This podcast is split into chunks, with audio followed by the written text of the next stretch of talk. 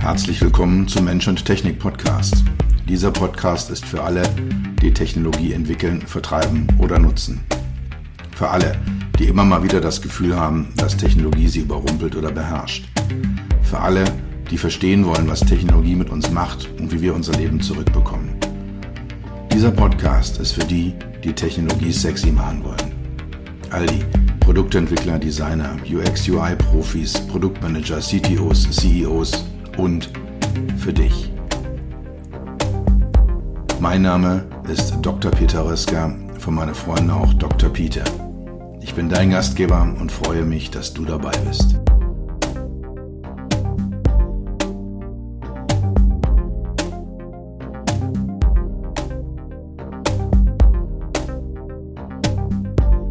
Ich bin gestern auf der IA gewesen, der neuen der neuen internationalen Autoausstellung. Heißt der jetzt auch IA Mobility, ist angetreten damit ein völlig neues Messekonzept, ein völlig neues Konzept für Automobilausstellungen, für Mobilitätsausstellungen zu machen. Und war extrem gespannt im Vorfeld, hatte so den, ja, die Idee, ist das Ganze nachher wieder Fisch noch Fleisch? Hängen wir da irgendwie fest zwischen äh, gestern und morgen? Oder ist da wirklich ein neues Messekonzept am Kommen, was auch die ganzen neuen Herausforderungen, die die Automobilindustrie im Moment hat, adäquat widerspiegelt? Die Autoindustrie steht und das ist, denke ich mal, inzwischen absoluter Konsens vor erheblichen Änderungen. Die Elektrifizierung des Antriebsstrangs, die hohen Automatisierungsgrade, die Konnektivität, Digitalisierung, ähm, das Einführen neuer Mobilitätskonzepte, also von Shared Mobility über Micromobility, die dann auch dazu führt, dass wir unter Umständen ganz andere Autos brauchen ganz andere Formen der Mobilität. All das sollte diese Messe reflektieren und der Autoindustrie damit einen Weg in die Zukunft zeigen oder die Automobilindustrie sollte sich selber dort diesen Weg in die Zukunft zeigen. Gehen wir nochmal zwei Jahre zurück zur letzten IAA. Das war so die letzte IAA im traditionellen Format mit äh, ja, großen Hallen, in denen die Autohersteller ihre Modelle ausstellten. Und dann gab es ein paar extra Hallen, wo die Zulieferer ein bisschen Technologie gezeigt haben. Es war halt am Standort Frankfurt. Und ich äh, hatte mich relativ kurzfristig entschlossen, dorthin zu gehen. Ich war sowieso in der Gegend unterwegs und dachte mir, Mensch, komm, guckst du dir die IAA mal an und war dann auf der Suche nach einem Hotelzimmer, bin in mein übliches Portal rein, wo ich da immer buche und hatte erwartet, dass ich irgendwo so einen kleinen schmierigen Landgasthof weit außerhalb von Frankfurt im Hessischen vielleicht noch für einen unglaublich überteuerten Preis bekomme, weil ist ja IAA, Frankfurt ist ausgebucht und Frankfurt ist voll zu dieser Zeit. Und ich check dieses Portal aus und stelle fest, ich kriege in Laufentfernung, 15, 20 Minuten Laufentfernung in der Frankfurter Innenstadt, direkt am Bahnhof in dem wunderbar schmierig verrufenen Bahnhofsviertel, ein Drei-Sterne-Business-Hotel zu einem völlig vernünftigen Preis. Und das war für mich der erste Indikator vor zwei Jahren, dass irgendwas nicht mehr stimmt mit der IAA, dass da, ja, Bedarf ist nicht mehr da, Nachfrage ist nicht mehr da. Vielleicht war auch Geld damals schon nicht mehr so richtig da, um, um sowas zu machen. Und als ich dann auf die Messe kam, war, ja, leer, war ein bisschen dröge. Bin raus mit dem Gefühl, boah, nee, irgendwie war es das nicht. Und es begannen ja auch direkt nach dem Ende der, der 2019er IAA die Diskussionen um die Verlegung, um die Änderung des Konzeptes, dass man das alles mal ganz anders machen sollte. Und dann war also erst Berlin im Gespräch, dass man die Messe dorthin verlegt. Und am Ende hat sich dann München herausgeschält als äh, Stadt, an der das Ganze stattfindet. Und Ja, dann ist jetzt also die IAA Mobility 2021 nach, nach München verlegt worden. Es äh, ist aus meiner Sicht der deutlich bessere Standort als Frankfurt. Die Messe dort, das Messegelände ist, ist deutlich neuer, schöner, besser. Es ist dort äh, alles sehr, sehr effizient. Äh, es gibt zum Beispiel sehr, sehr kurze Wege. Also in Frankfurt war es immer so, da musste man von der Autobahn, da stand man auf der Autobahn teilweise schon in einer Ausfahrt, einer Sonderausfahrt auf eine große Wiese, eine riesenhafte Wiese, auf der man dann sein Auto abstellte. Da ja, wurde man dann entsprechend eingewiesen und bei schlechtem Wetter musste man dann durch die, die Matschepampe da laufen äh, bis man dann an irgendeiner Busstation ankam und dann äh, wurden da also in äh, großen Mengen an, an Bussen die, die Leute eingepfercht und zum Messegelände gefahren.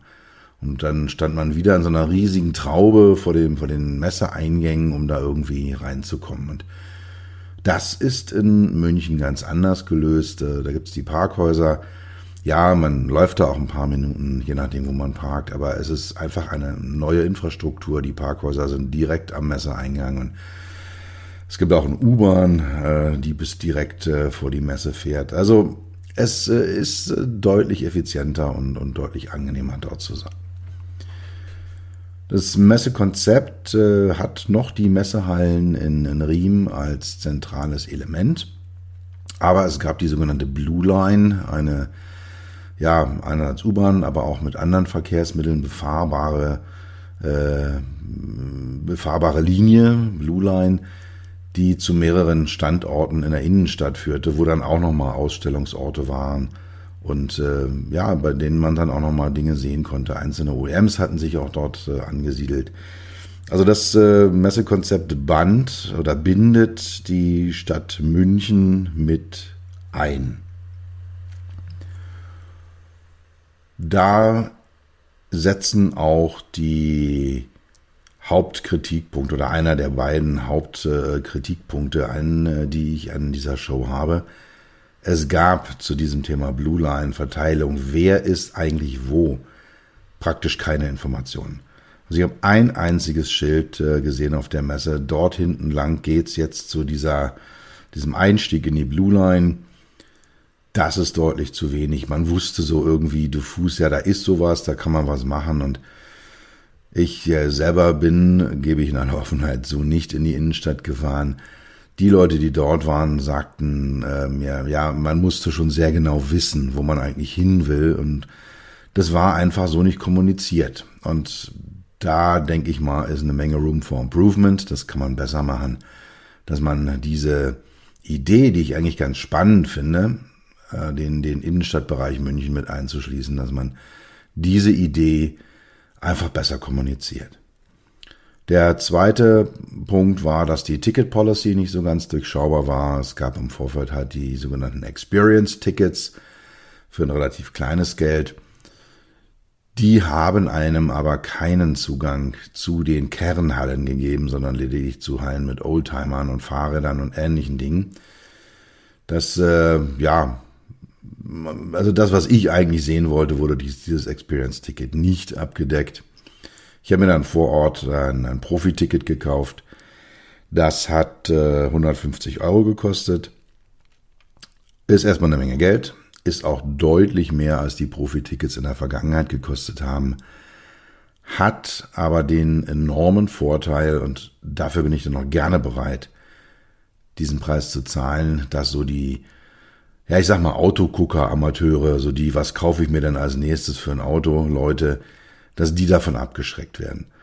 Die Messehallen waren überschaubar gefüllt, also es war jetzt nicht leer oder Totentanz, aber es war nicht übermäßig voll, es gab kein Gedränge, kein Geschiebe. Und es waren in erster Linie wirklich Profis da, Leute, mit denen ich reden wollte, die mir was zu erzählen hatten. Also ich habe auch viele alte Bekannte getroffen, viele ja Menschen, die mich kannten, die ich kannte.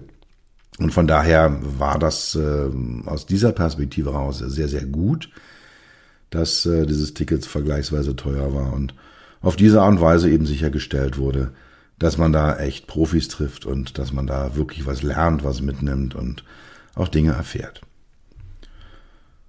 Und insgesamt sehr auffällig weniger, deutlich weniger Bling Bling, äh, deutlich weniger Show, die ablief, sondern ganz klarer Fokus auf das Thema Technologie. Welche Technologien bestimmen die Zukunft der Mobilität, bestimmen die Zukunft der Automobilität? Das ist in den, in den Fokus gerückt worden und nicht irgendwie die, ich sag's mal etwas überspitzt, äh, schicken neuen Lederpolster und drei neue Lackfarben für irgendein ein schon längst etabliertes Auto. Kommen wir zu den inhaltlichen Trends. Was gab es dort zu sehen? Ganz klares Thema Elektrifizierung des Antriebsstrangs. Es gab praktisch kein Fahrzeug mehr mit Verbrennungsmotor auf der ganzen Messe. Es gab ein paar Plug-in-Hybride, aber ich würde mal so aus dem Bauch raus sagen, ohne dass ich es genau gezählt habe, 90 Prozent aller Fahrzeuge Elektromotor. Das ist der klipp und klare Trend und der ist aus meiner Sicht auch nicht mehr umzudrehen. Was auch immer man an Kritik an batterieelektrischen Antrieben haben kann, und die ist aus meiner Sicht in vielen Punkten auch sehr berechtigt, wenn es jetzt um die Rohstoffe geht, wenn es um die Gesamtenergiebilanzen geht, vor allem auch wenn es um den End of Life geht. Also was mache ich denn mit so einer Batterie, wenn sie dann irgendwann mal ausgelutscht ist und nicht mehr wirklich funktioniert? Wenn es um das Thema Ladezeiten, wenn es um das Thema Reichweiten geht und so weiter und so fort. All das sind ja Kritikpunkte, die man an der Elektrifizierung des Antriebsstranges haben kann, darf und muss. Aber der Trend ist nicht mehr umkehrbar. Wir werden Lösungen finden für all diese Probleme und das scheint mir jetzt der Weg in die Zukunft zu sein. Ein weiterer Trend ist das Thema Mikromobilität. Mobilität auch jenseits des Autos. Es gab viele Aussteller, die kleine Fahrzeuge, sehr, sehr kleine Fahrzeuge, so Einsitzer gezeigt haben, so Mini-Autos. Also ein sehr hübsches Beispiel ist der Microlino, das äh, ist auch so ein Zweisitzer, äh, erinnert von der Optik, nein, erinnert nicht dran. Er ist glasklar kopiert äh, vom, vom äh, Isabella Kabinenroller. Ähm, ja, dann die Marke Transformer, auch mit so einem Einsitzer, äh, waren Israelis, die da zu sehen waren. Sehr, sehr spannend äh, fand ich die Renault-Tochter Mobilize, die eine Reihe auch sehr kleiner Fahrzeuge gezeigt hat, die sich, also die gesamte Flotte von Mobilize wendet sich explizit an professionelle Anbieter, also Anwender von Fahrzeugen, auf Basis des äh, bereits existierenden Renault Twizy, also dieses äh, ja, vierrädrigen äh, Gefährtes, was ähm, Elektromobilität in sehr kleinem Format, also zwei Sitze hintereinander anbietet, äh, auf, diesem, auf dieser Plattform wurden dort mehrere Fahrzeuge gezeigt, die ebenso das Thema Lieferservices, äh, Auslieferung von Waren in urbanen Räumen zum, zum Thema hatten. Fand ich sehr, sehr spannend, weil es gibt da eine Plattform, die funktioniert, die ist etabliert, die, ja, ist, ist auf dem Markt. Und da wurden dann halt Hüte draufgesetzt, äh, die einen ganz expliziten Anwendungsfall haben.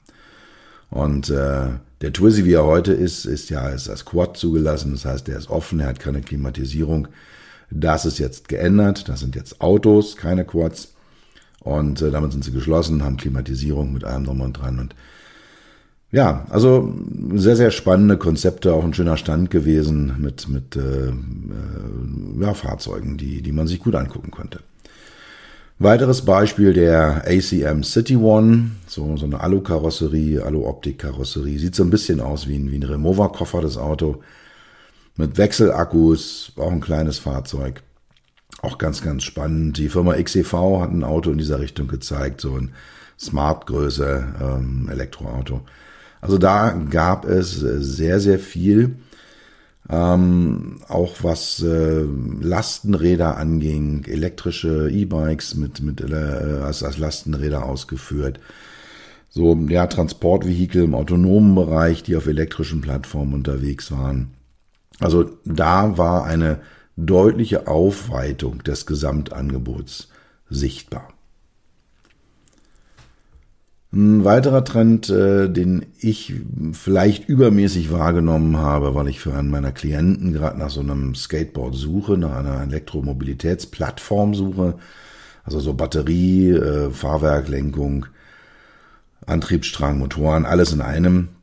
Aber da gab es einige Player, die, die da Sachen angeboten haben, speziell eben mit dem Fokus äh, an Startups heranzugehen, an neue Hersteller heranzugehen, die genau eben diese, ich sag mal, Basis-Automotive-Komponenten, dieser teilweise auch schwer zu engineerenden Komponenten einkaufen und dann so ihre Hüte obendrauf setzen, um neue Fahrzeugkonzepte zu realisieren.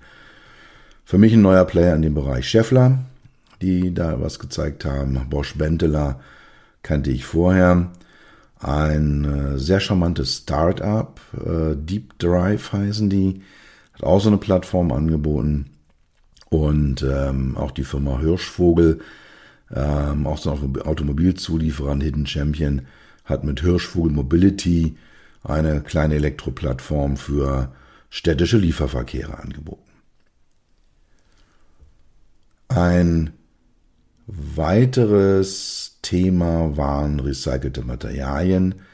Da zwei Beispiele, einmal konkret der BMW iVision Circular, ein Fahrzeug, was einen ganz starken Schwerpunkt auf Recycling hat, und dann auch nochmal ein, ein Lastenrad. Die Firma habe ich jetzt blöderweise vergessen, ich würde sie hier gerne nennen. Sah so ein bisschen aus wie Presspappe, ähm, ist aber aus, aus recycelten Kunststoffen gewesen. Also auch da ein Thema in Richtung Nachhaltigkeit, in Richtung Umweltfreundlichkeit, wo man dann Kunststoffe recycelt und in Autos wieder einbaut. Kein Trend ohne Gegentrend. Es gab auch viele Showcars, viele Autos, die oder auch Richtung Serienfahrzeuge, Fahrzeuge, die sehr groß waren, die sehr, sehr raumgreifend sind das äh, Audi Grand Sphere Konzept, äh, was so den nächsten acht vorwegnehmen soll. Riesenkarre. Ähm, was ich dort sehr, sehr spannend finde, ist äh, die Variabilität des Innenraums.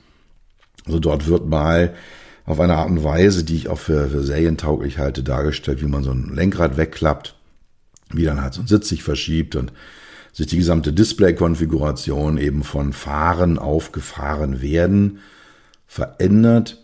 Und äh, ja, sehr, sehr schön, auch aus meiner Sicht ein sehr, sehr formschönes Auto, aber halt eine Riesenkarre. Genauso wie der Mercedes EQS oder der neue EQE, e, also die elektrischen Pendants zu S- und E-Klasse bei Mercedes. Einfach große Autos.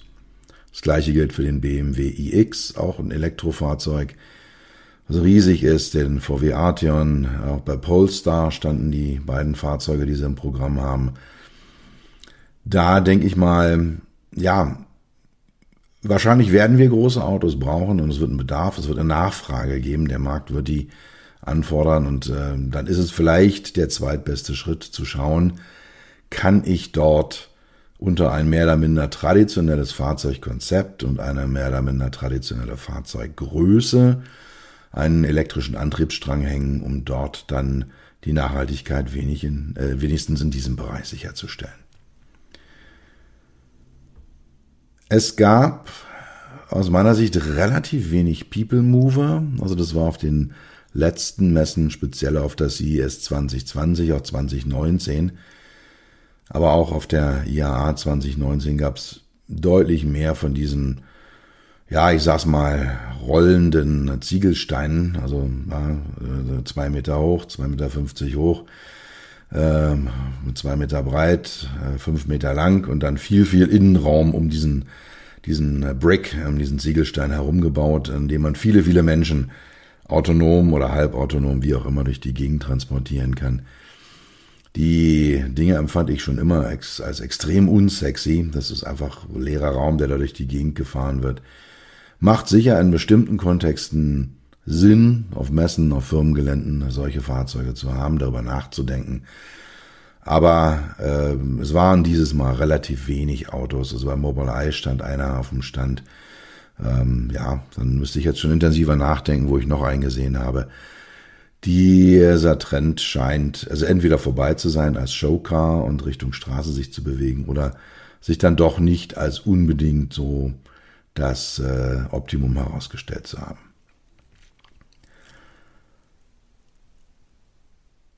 Es gibt immer noch chinesische Autohersteller, chinesische OEMs, die dreist kopieren. Das war vor einigen Jahren, fünf Jahren, zehn Jahren erheblich deutlicher ausgeprägt als heute. Es gibt Firmen äh, wie zum Beispiel Way, die eine eigene Designlinie gefunden haben. Äh, die werden jetzt auch nach Europa kommen. Ähm, relativ große Elektro-SUVs, Schauen wir mal, ja, wie das kommt. Aber wie gesagt, die sehen, sehen ähm, vernünftig aus und die haben auch eine einen äh, Style. Aber es gab auch noch chinesische OEMs, die ziemlich dreist kopiert haben. Also für mich äh, als ein Beispiel zu nennen, GWM Aura. Die haben also für kleinen Fahrzeugen ganz dreist bei Mini geklaut. Äh, dann haben sie so ein, so ein äh, ja, Porsche Panamera Clone da stehen und äh, deren, die Heckleuchten sahen dann aus wie die vom Bentley. Also sowas gibt's immer noch, kann man jetzt so oder so finden. Ich selber habe ja einige Klienten aus China und weiß, das Thema Benchmarking und wie macht's der, wie macht's der, wie macht's der, ist dort sehr wichtig. Das ist auch in, in, äh, in der chinesischen Kultur, im chinesischen Denken tief verankert. Aber man kann es auch übertreiben. Insgesamt gesehen rücken die Technologiethemen in den Vordergrund. Also das Bling Bling und Vorstellen von Autos ist deutlich in den Hintergrund getreten. Themen eben wie elektrische Antriebe, das ist schon kein Trend mehr, das ist Realität. Ähm, relativ viele Firmen, die Sachen zum, zum Thema Fahrerüberwachung, Driver Monitoring anbieten. Firmen, die Sensoren anbieten, die LIDAR anbieten, die Infrarotsensoren anbieten, das ganze Thema automatisiertes Fahren, Fahrerassistenzsysteme bis hin eben zum autonomen Fahren. Oder auch ein schönes Beispiel, was mir sehr gut gefallen hat, äh, wer in letzter Zeit mal mit äh, einem Dreamliner geflogen ist, äh, der wird es kennen, dass man dort nicht mehr diese also Flugzeug, ja, Dreamliner fliegen, nicht mehr diese schicken kleinen mechanischen Jalousien hat, die man vorm Fenster runterziehen kann, wenn es draußen zu hell ist und die man zu Start und Landung bitte öffnen muss sondern äh, da gibt's so, so abdunkelbare Scheiben äh, mit so einem kleinen Touchsensor unten drunter und dann kann man die Scheiben abdunkeln und äh, wenn es dann zur Landung geht, dann kann der Captain oder die Stewardess äh, die Dinge auf hell stellen. Also sehr schöne Sache, baut auch schön flach äh, und da ist äh, die Firma Gentex jetzt dabei, das auch ins Auto reinzubringen. Freue ich mich drauf, habe äh, mehrere Klienten, die in diese Richtung denken, die sagen, ja, Auto als Space, als, als Third Space, als dritter Ort. Und da sind abgedunkelte Scheiben ja auch immer eine Sache, die man zumindest mal andenken kann. Dann das Thema zurück in die Zukunft. Äh, es gab einige äh, Fahrzeuge, die ganz deutlich von der Vergangenheit beeinflusst waren, aber moderne Antriebsstränge, äh, Antriebstechniken beinhalten. Der schon erwähnte Microlino, der den äh, Isetta Kabinenroller kopiert äh, oder auch eine, eine ganz wunderbare Retro-Version des R5 von Renault, um jetzt mal nur zwei Autos zu nennen aus dieser Kategorie. Dann gab es für mein Empfinden deutlich mehr Bühnen und deutlich größere Vortragsbereiche. Das war auf den alten IAAs immer eher so ein bisschen stiefmütterlich ist aus meiner Sicht deutlich aufgewertet worden und äh, dort, wo ich mal reingeschaut habe, waren diese Veranstaltungen auch relativ gut besucht. Corona geschuldet sehr viel ähm, Remote-Vortragende, also man sah dann sehr oft diese, diese krisseligen Videokonferenzbilder auf einer Riesenleinwand dargestellt, wo dann jemand in seinem Wohnzimmer oder in seinem Büro saß und einen Vortrag gehalten hat äh, ist der das Zeichen der Zeit. Äh, ich hoffe, dass es einfach mal irgendwann wieder vorbei ist, dass man dann noch die Menschen wieder, wieder auf der Bühne sieht. Ähm, es waren auch viele auf der Bühne. Also, ja, aber das ist ein, also für mich auch relativ auffälliger Trend, sehe ich vielleicht auch mit anderen Augen als andere Menschen als Keynote-Speaker. Aber diese Bühnen haben einen deutlich größeren Raum eingenommen und einen deutlich größeren Zulauf gehabt, als ich das aus der Vergangenheit kenne. Gut, kommen wir zum Schluss noch zu meinen drei persönlichen Highlights äh, auf dieser, auf dieser IAA Mobility. Und ich habe lange nachgedacht und es ist mir sehr, sehr schwer gefallen, da wirklich was rauszuarbeiten, was ein echtes Highlight ist, was jetzt auch, ähm, ja, so ein bisschen aus der Masse heraussticht. Also die Masse hat sich nach oben bewegt, aber es sticht äh, relativ wenig heraus. Eins, was definitiv heraussticht und äh, den, den ich äh, sehr, sehr äh, gerne auch immer wieder erwähne und auch äh, dessen, dessen Sachen, die, die, ich, die er macht, sehr, sehr spannend finde, ist der Frank Rinderknecht von Rinspeed. Auch ein äh, langjähriger Klient und äh, ja, fast schon was wie ein alter Freund von mir, der Frank Rinderknecht. Und er hat ja in der Vergangenheit sehr viele, sehr, sehr, ich sag mal, abgedrehte, große Konzepte, umfassende Konzepte. Also das ist wahrscheinlich äh, ja, crazyste Konzept, was er je gezeigt hat, war das tauchende Auto vor, vor einigen Jahren. Aber auch sonst immer sehr, sehr weit weg vom, vom Mainstream. Das Spannende dieses Mal ist, dass er sich davon ein Stück weit verabschiedet hat und äh, so wie ich ihn verstehe, ist es auch ein endgültiger Abschied. Er bewegt sich jetzt eher in äh, realistische Ecken hinein, also aus dem vollautonomen Bereich hinein wieder in einen Bereich, der realistisch ist. Wir werden einen Fahrer haben. Er hat also einen, äh, auf, auf Basis eines, eines elektrischen Fiat Ducato ein Transportsystem dargestellt, mit dem man dann äh, so containerähnliche Objekte in dieses Fahrzeug hineinschieben, herausschieben konnte und dann halt eben damit Lieferverkehre abbilden kann. Und das ist auch, er hat es in, in Jahren davor immer wieder gezeigt, auch auf der CES, da kann man auch einen Personencontainer reinschieben. Aber Hauptpunkt ist halt eben, dass ich einen fahrbare Basis habe, ein Basisfahrzeug habe, was äh, die Technologie hat, den Motor hat, äh, die Fahrerassistenzsysteme hat und dann eben über ein sehr, sehr ausgefuchstes, äh, tolles System diese Container einfach austauschen kann. Und äh, ich kann das auch schon spoilern. Äh, es wird äh, davon auch dann Serienfahrzeuge geben. Kleinserie ist geplant, Abnehmer sind da. Also da hat er seinen Fokus etwas verändert und Gerade deswegen ist das für mich eines der Highlights der IAA gewesen. Ein weiteres Highlight ist das Thema HMI-Konzepte beim Daimler. Die sind sehr, sehr zukunftsweisend, die trauen sich was, die sind wirklich ähm, ja, sehr, sehr innovativ unterwegs. Über den Hyperscreen kommen jetzt auch äh, so große Touchflächen, große Interaktionsflächen in die Fahrzeuge hinein. Also es wurde auch äh, zum, zum wiederholten Male der Avatar gezeigt dort, dieses äh, Zukunftsfahrzeug, auf dem ja auch große Flächen ähm, mit HMI belegt sind. Eigentlich das gesamte Interior aus HMI besteht. Das äh, ja ist sehr, sehr zukunftsweisend. Man kann jetzt drüber diskutieren, macht es in jedem Detail Sinn. Ist das wirklich äh, der Weisheit letzter Schluss? Aber Daimler traut sich da was. Gut, und das dritte Highlight äh, war dann, äh, oder war ein Fahrzeug von, von Mobis, ein, ein, ein Showcar, was sie dort hatten. Das war ein People Mover. Und dort äh, gab es zwei Themen, die mich die sehr spannend fand. Einmal eine hohe Flexibilität des Innenraumes, dass man also da so ein Workspace einrichten konnte. So eigentlich waren es vier Workspaces, das aber dann halt eben auch umwandeln konnte in ein Fahrzeug und äh, dass sie so eine Art äh, Digital Campfire in der Mitte des Fahrzeugs hatten, so eine, eine Säule, die über mit Lichtleisten in, in dem Fahrzeugboden verbunden war und auf dieser Säule wurden dann diverse Informationen dargestellt, so als Mittelpunkt des Fahrzeugs, als als Fokuspunkt der Kommunikation, der der der Konzentration, als als Kommunikationselement. Fand ich sehr sehr spannend, sehr sehr schön. Das habe ich vor einigen Jahren auch mal im Rahmen eines anderen Showcasts für einen meiner Klienten entwickelt. Und ähm, ja, zeigt mir, dass ich vor fünf Jahren äh, das auf der Pfanne hatte, was äh, die Firma Mobis heute äh, als Zukunft darstellt. Fazit.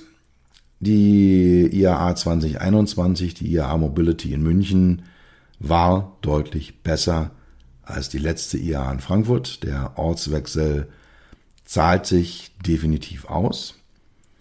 Es gibt viel Verbesserungsbedarf, gerade in der Kommunikation, sowohl vorab als auch vor Ort. Da sollte man einfach nochmal rangehen und das einfach deutlicher promoten und konkreter darstellen, was jetzt wirklich wo ist und wie was funktioniert. Und ähm, ich hatte ja gesagt, jetzt weder Fisch noch Fleisch. Äh, was ist es denn jetzt eigentlich? Und hatte die Befürchtung, dass es zwischen gestern und morgen hängen geblieben ist. Die Messe hängt zwischen gestern und morgen, aber auf eine positive Art und Weise, auf eine zukunftsgerichtete Art und Weise. Ich werte das als gutes Zeichen, dass äh, die Autoindustrie die Zeichen der Zeit, die Veränderungen, die ihr auferlegt sind und die sie sich selber auferlegt hat, erkannt hat und dass sich das eben auch widerspiegelt in dieser Messe und man sind ja Fenster ins Zukunft, in die Zukunft. So eine IAA zeigt ja, was so in ein paar Jahren dann wirklich auf den Straßen sein wird. Und das macht mir Mut, das macht, äh, gibt mir die, die Zuversicht, dass äh, es einfach besser, schöner und, und gut wird in der Zukunft. Ich freue mich auf die nächste IAA, wo auch immer die sein wird, wie auch immer sie sein wird, was auch immer dort gezeigt wird, aber ich bin optimistisch und äh, freue mich darüber, dass die IAA diesen, diesen Weg in die Zukunft genommen hat. Wenn dir dieser Podcast gefallen hat, die Bitte an dich, empfehle ihn doch einfach an eine Person in deinem Netzwerk, die ihn noch nicht kennt. Je mehr Menschen diesen Podcast hören, desto besser wird er gerankt auf den üblichen Plattformen, desto Wiederum mehr Leute können ihn hören, können Informationen mitnehmen, können etwas lernen, können sich inspirieren lassen. Und das ist der Grund, warum ich diesen Podcast mache.